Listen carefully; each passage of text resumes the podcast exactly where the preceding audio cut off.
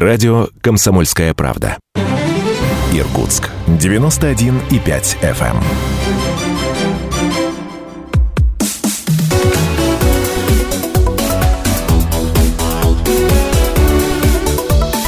Тема дня.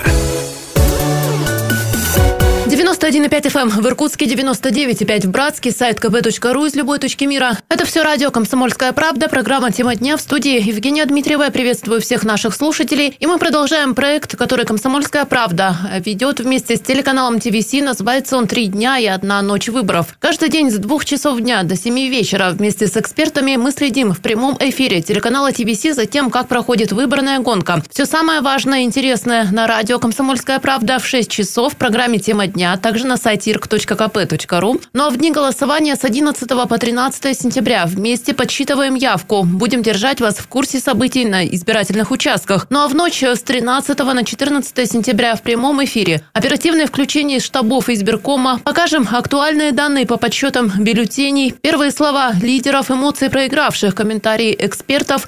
В прямом эфире ток-шоу «Ночь выборов» вы первыми узнаете, кто займет кресло мэра в муниципальных образованиях и кто возглавит Иркутскую область. Ну а на пост губернатора Иркутской области претендуют пять кандидатов. В Рио губернатора региона Игорь Кобзев, как самовыдвиженец, депутат Госдумы Михаил Щапов от КПРФ, проректор Ирниту Геннадий Щадов от КПСС, депутат Заксобрания Лариса Егорова от «Справедливой России» и координатор регионального отделения ЛДПР Андрей Духовников.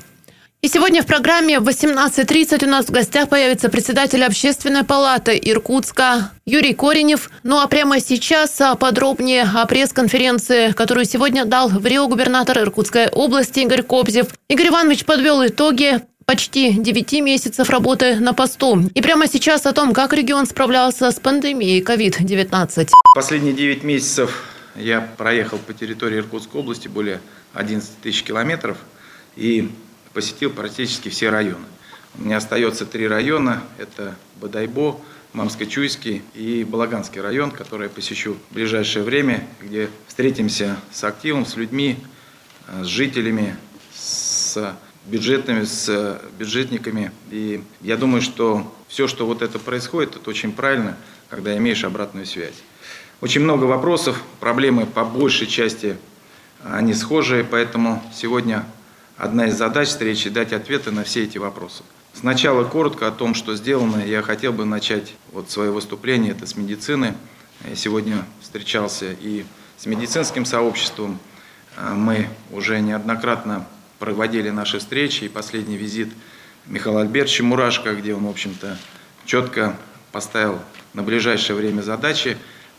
Этот визит состоялся за последние 36 лет – я думаю, это очень важно для медицинского сообщества, и для организации взаимодействия и включения а, Иркутской области во все а, федеральные программы, все, что связано и с медицинским обеспечением, все, что связано с материально-техническим развитием этой структуры, а, все, что связано и с вопросами, которыми называем так называемыми кадровыми, кадровыми, с формированием кадрового резерва, очень полезная встреча. Я думаю, мы э, сегодня можем понимать, что в этих именно встречах э, формируются дальнейшие вопросы развития медицины на ближайшие пять лет. В начале борьбы с пандемией мы оперативно договорились с рядом крупных компаний, работающих на территории области, о строительстве инфекционных отделений в области. Ковид, вот именно ковид, показал, что можно строить очень быстро – и если мы объединяемся, мобилизуемся, этот фактор является определяющим. На стадии завершения у нас строительство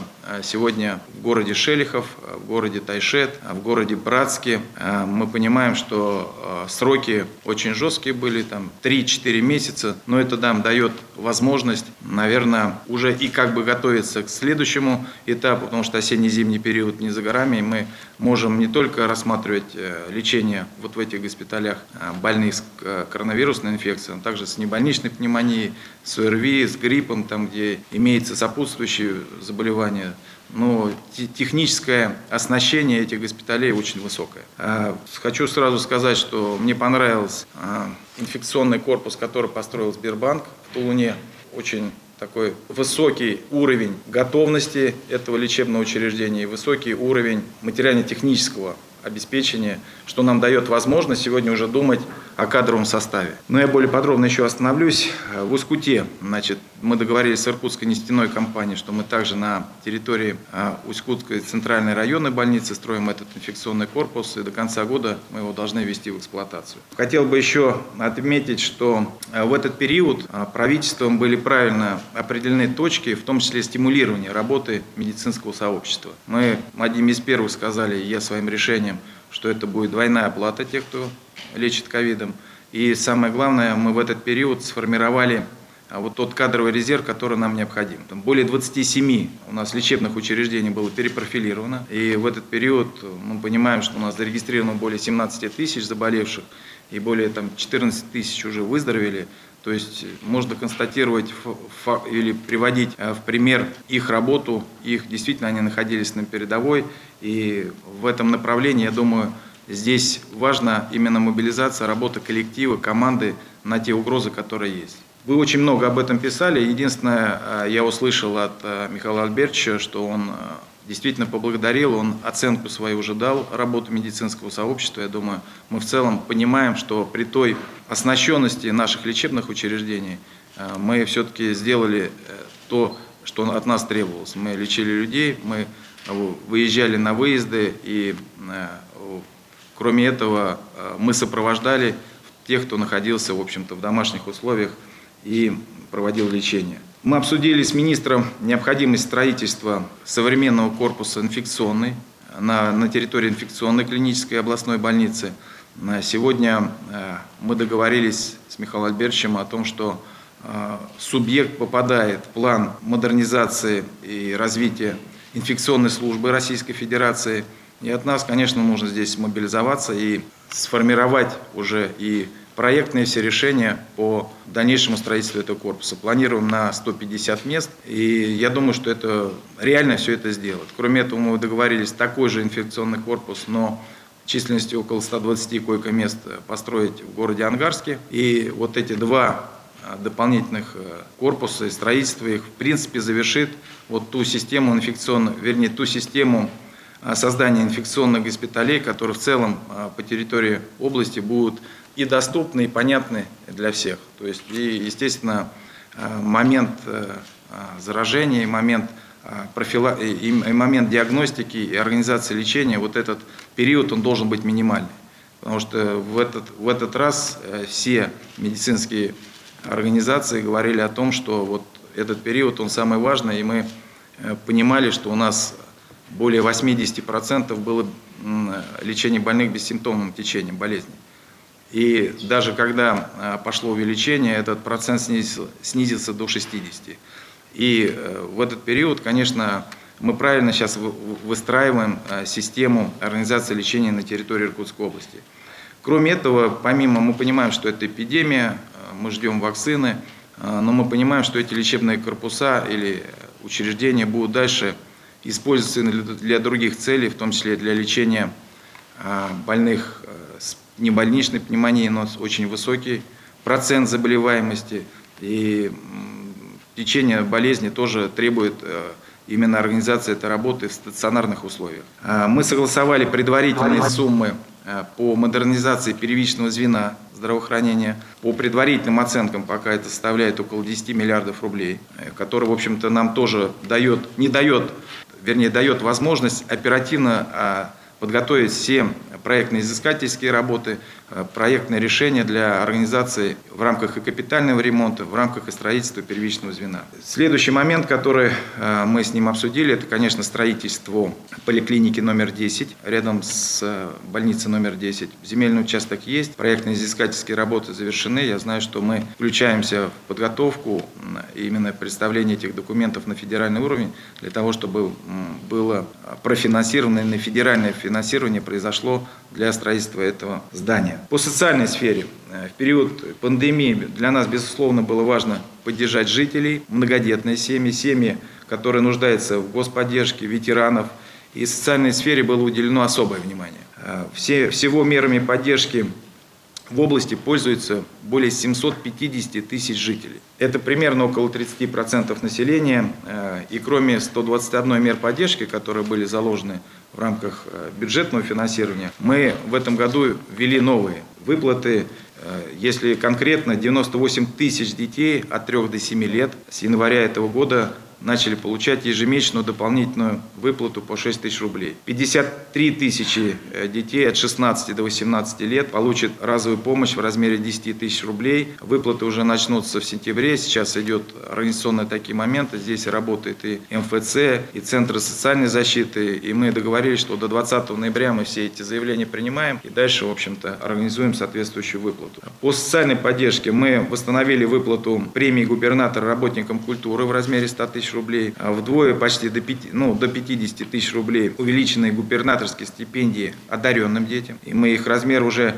не менялся с 2002 года. Очень радостное было такое событие, важное, и я сам присутствовал на этих встречах в режиме видеоконференц-связи, видел улыбку и не только учителей, но и самих детей, потому что, эти, потому что они это заслужили. Кроме того, мы осуществили выплаты ко всем профессиональным праздникам, и я недавно подписал указ это касается 27 сентября профессиональным праздником Дню воспитателя и к 5 октября к Дню учителя, где соответствующие выплаты мы также будем производить. Более того, я хочу сказать, что все те обязательства, которые были приняты в прошлом году, ну, к сожалению, многие из них не имели финансирования, мы в этом году а, все эти обязательства выполняем. Мы не урезаем, мы идем по этому направлению и выплаты соответствующие проводим. Сейчас небольшой перерыв, через пару минут возвращаемся в студию, не переключайтесь.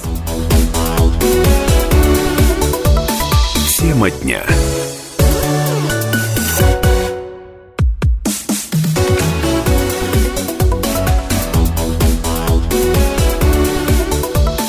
Тема дня.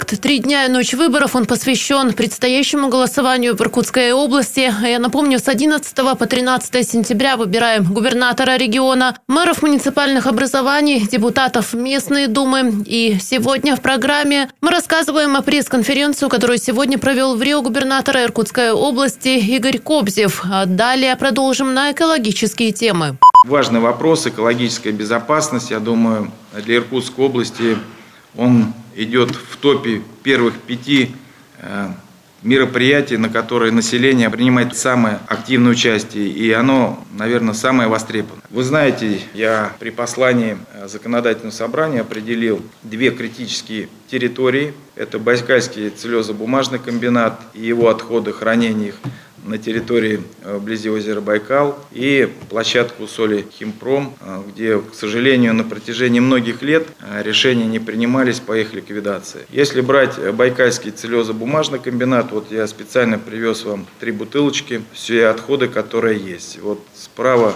отходы. Это нашламовая вода, которая находится в картах накопителях. Я специально посмотрел на с осадком большим, который, в общем-то, при определенных условиях, природных катаклизмах может попасть в озеро Байкал. Следующее, вот это вот светлое, это все, что мы сегодня производим, мы понижаем уровни, уровни нашламовых вод, их уже снизили до критического минимума, нам позволит в ближайшие несколько лет ну, эти катаклизмы пережить спокойно без угрозы и минимизации последствий пере, пере, э, перемещения их в озеро Байкал. И третья вот бутылочка темная, это щелокосодержащая жидкость. А все они находятся в зоне селевых потоков. И э, сегодня мы э, вот по щелокосодержащей жидкости сделали такие упреждающие мероприятия, которые говорят о том, что угроза сегодня полностью ликвидируется. А, здесь а, мы отремонтировали три радиальных отстойника, которые уже вне зоны а, схода селевых потоков. Мы перекачиваем эту жидкость, более 18 тысяч тонн уже перекачаны, поэтому вас приглашаю все на эту территорию, сами посмотрите и увидите. Все эти мероприятия проводились под э, непосредственным вниманием со стороны правоохранительных органов, надзорных органов, экологического сообщества и общественности. А здесь э, все эти мероприятия обязательно с участием регионального правительства и муниципальной власти. Считаю, вот э, первый этап, который был возложен э, на возложен был на Иркутскую область, на правительство Иркутской области, мы выполнили.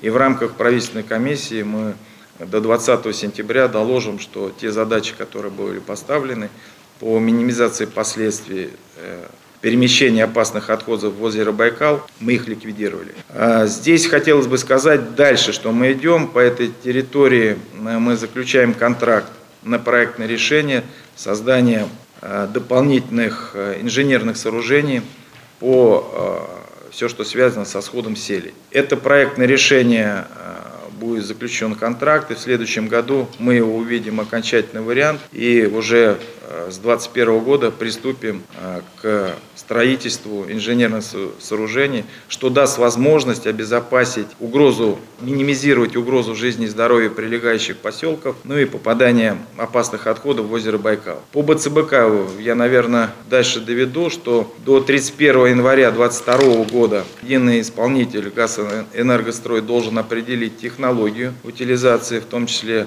шлам-леглина и щелокосодержащей жидкости и отходов, которые есть. Сейчас идут изыскания, они должны э, с научным сообществом, с экологическим сообществом э, при сопровождении Министерства природных ресурсов России, э, правительства Иркутской области, всех жителей утвердить технологию утилизации приступить к ликвидации отходов последующие с 22 по 24 год. То есть 31 января 2024 года мы ставим для себя задачу о том, чтобы полностью площадку эту рекультивировать. Дальше, если идет э, дальнейшее развитие, параллельно сегодня мы приступаем к формированию мастер-плана или комплексному развитию прибайкальской территории. Финансовые средства внушительные. Мы хотели бы, чтобы этот системный, я говорю, проект развития прибайкальской территории тоже будет обсуждаться. Я думаю, уже с 2021 года много вариантов, в том числе и медицинского направления, разведения аквакультуры, создания лесопитомников, а, других а, каких-то объектов, но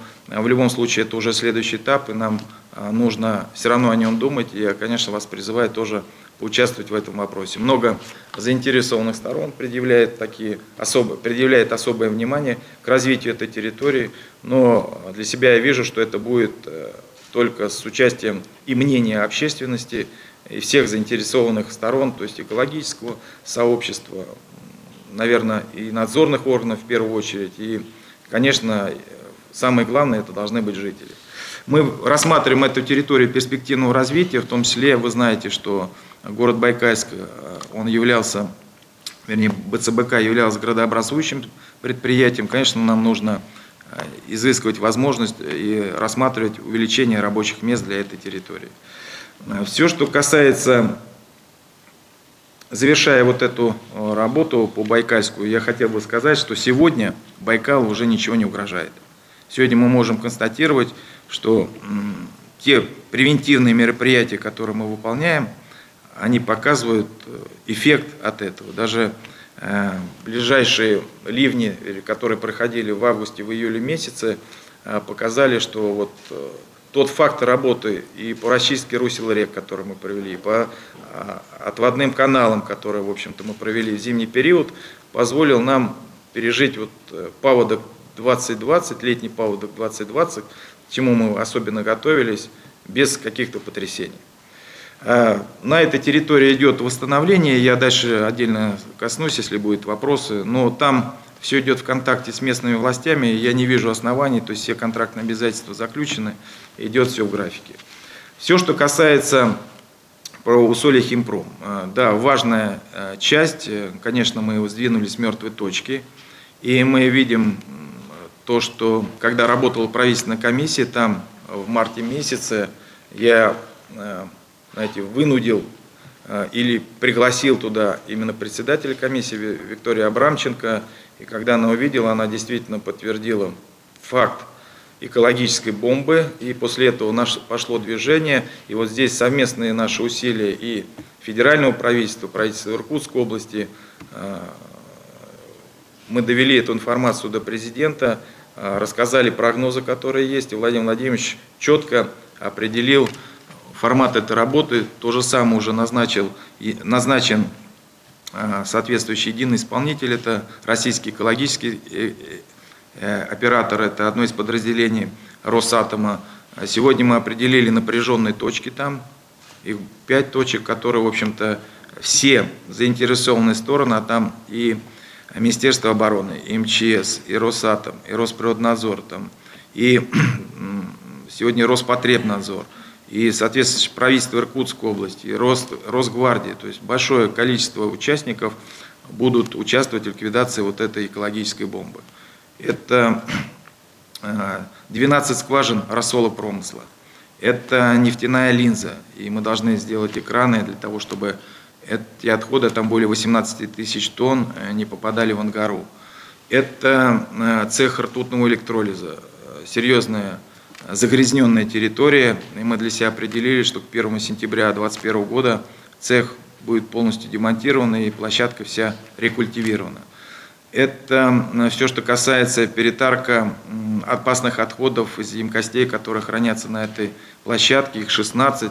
Мы знаем, что часть из них находится еще в земле, и это работа вот совместно МЧС, Министерства обороны, специальных подразделений, которые работают именно с отходами первого-второго класса, дает нам минимизировать те последствия. Вы помните, э, получается, выброс охов э, в летом 2019 года, когда был введен режим ЧС, он до сих пор действует, поэтому э, сегодня я могу точно сказать, что план действий мы себе нарисовали, это тоже будет серьезная организационная работа, финансирование будет за счет нас проекта «Экология», Э, в этом году выделено 430 миллионов рублей, которые, в общем, позволят нам создать такой уголок безопасности. Более 600 гектар нам нужно до 2024 года полностью произвести рекультивацию этой территории.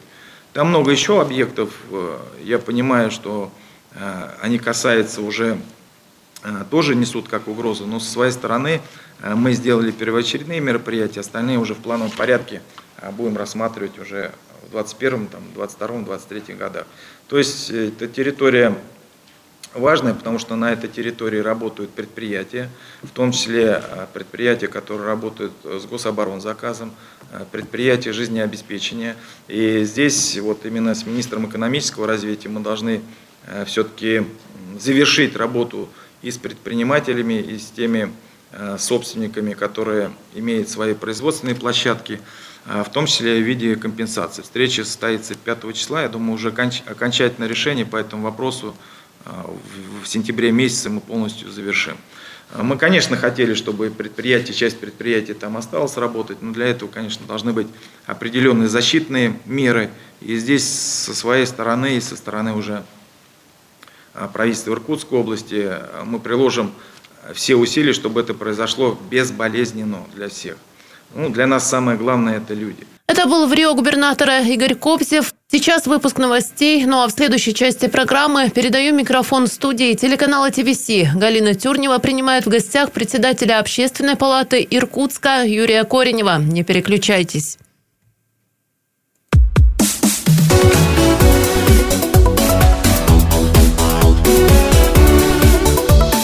Тема дня.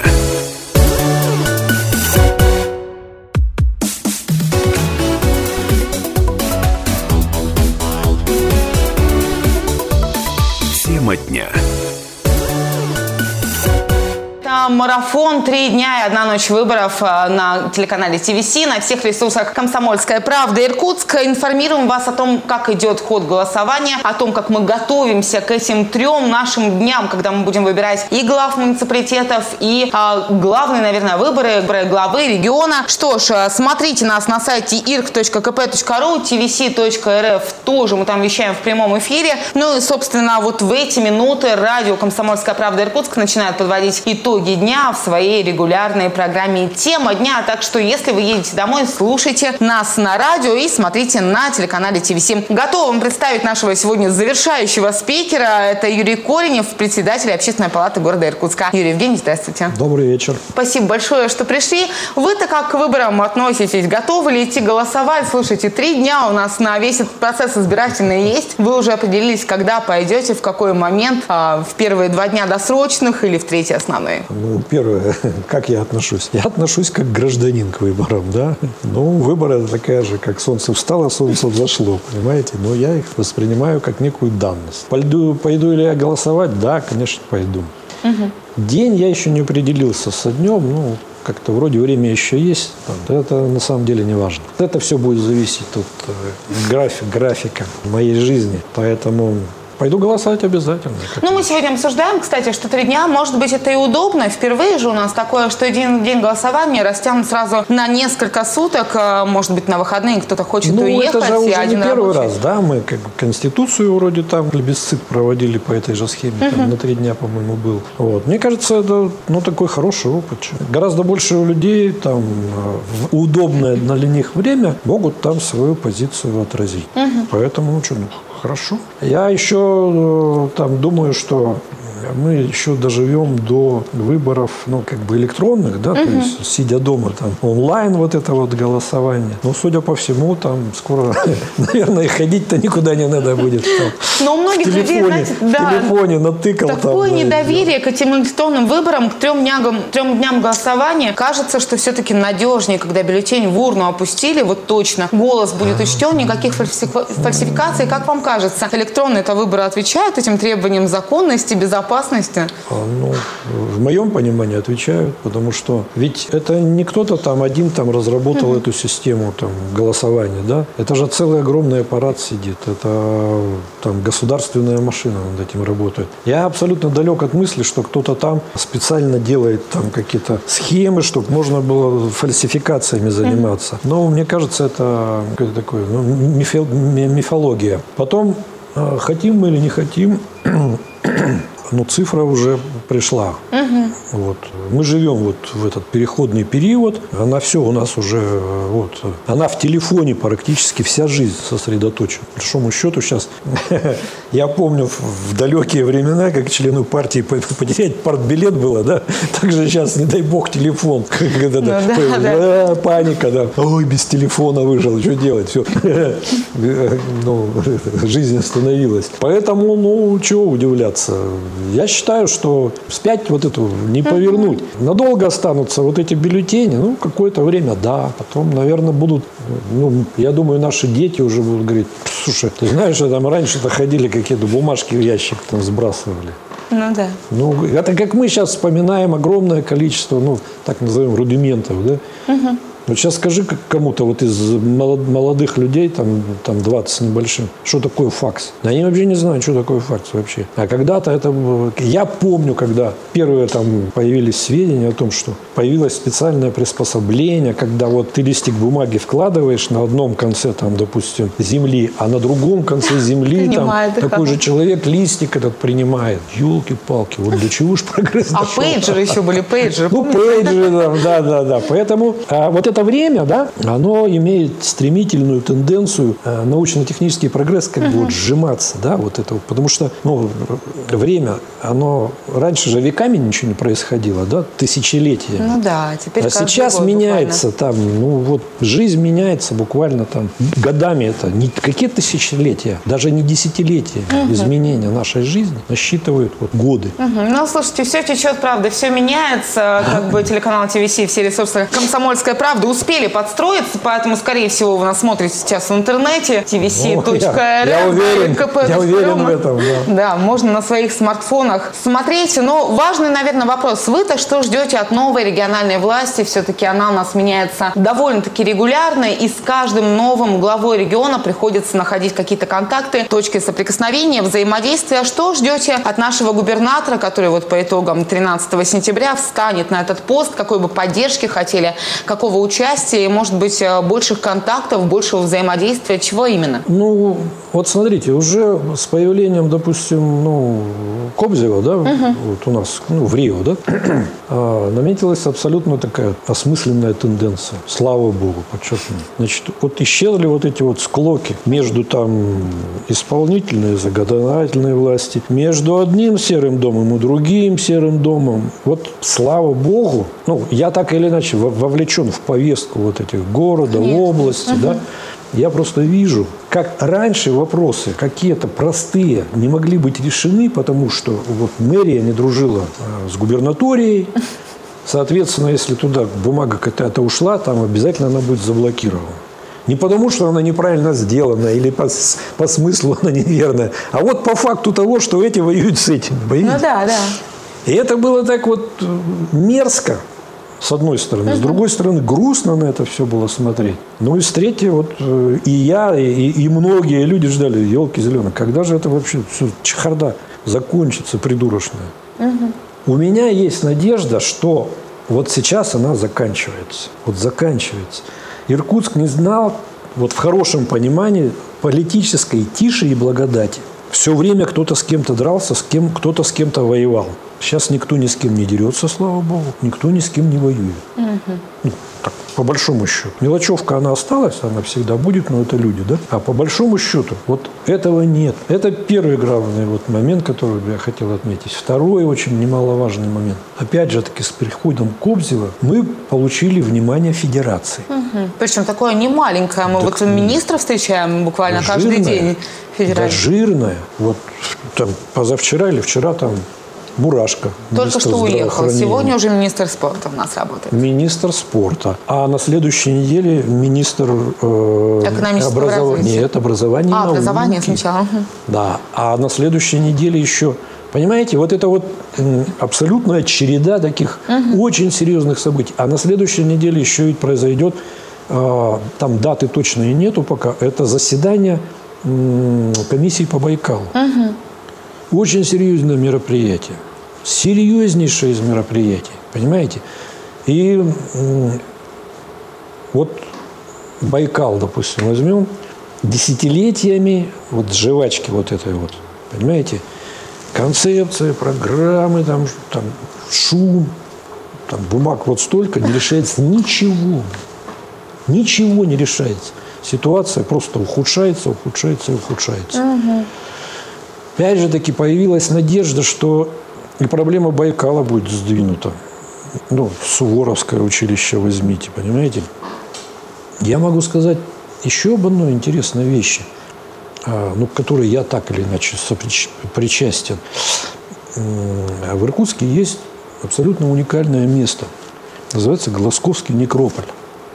Это да, кстати, и про него не так много хайпа в масс-медиа. Да. Мало говорят. А это же вообще э, археологический памятник э, масштаба такого всемирного. uh Вот всемирного. Там э, мы имеем э, раскопки, да, которые подтверждают, что здесь жизнь была. uh Задолго до появления египетских пирамид. Понимаете?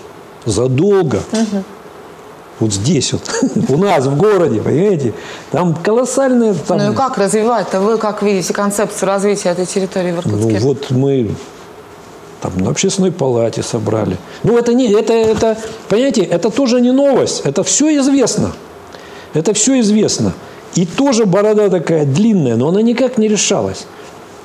У меня есть робкая надежда, что что-то произойдет. Вот мы на общественной палате там рассмотрели очень внимательно это, там, с приглашением многих людей.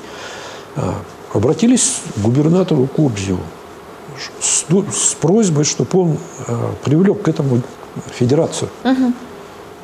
Вот, реакция мгновенная была уже даны поручения. У нас с вами предстоит еще ночь выборов с 13 на 14 подводим итоги. Вы приходите, поговорим с вами про Байкал, про все остальное. Подвезем итоги, посмотрим, как прошло голосование в Иркутской области. Поэтому мы вас искренне ждем, приглашаем. Спасибо большое, что сегодня... Можно вечером хотя бы, ну, или обязательно ночью. Попробуем, попробуем, но мы работаем в прямом эфире, Слушайте, поэтому... Да, ну, интересное предложение, я подумаю. Хорошо, мы сегодня всех приглашаем. Сегодняшний день нашего марафона медленно подходит к концу. 5 часов мы с вами работаем в прямом эфире.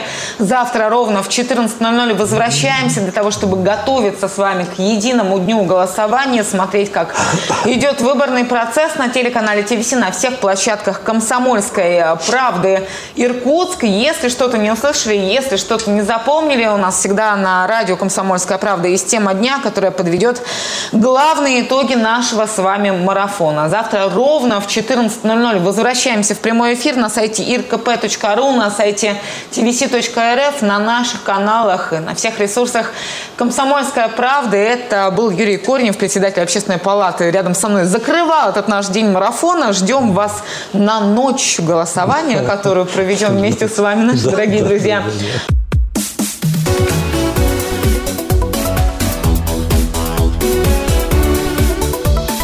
Тема дня.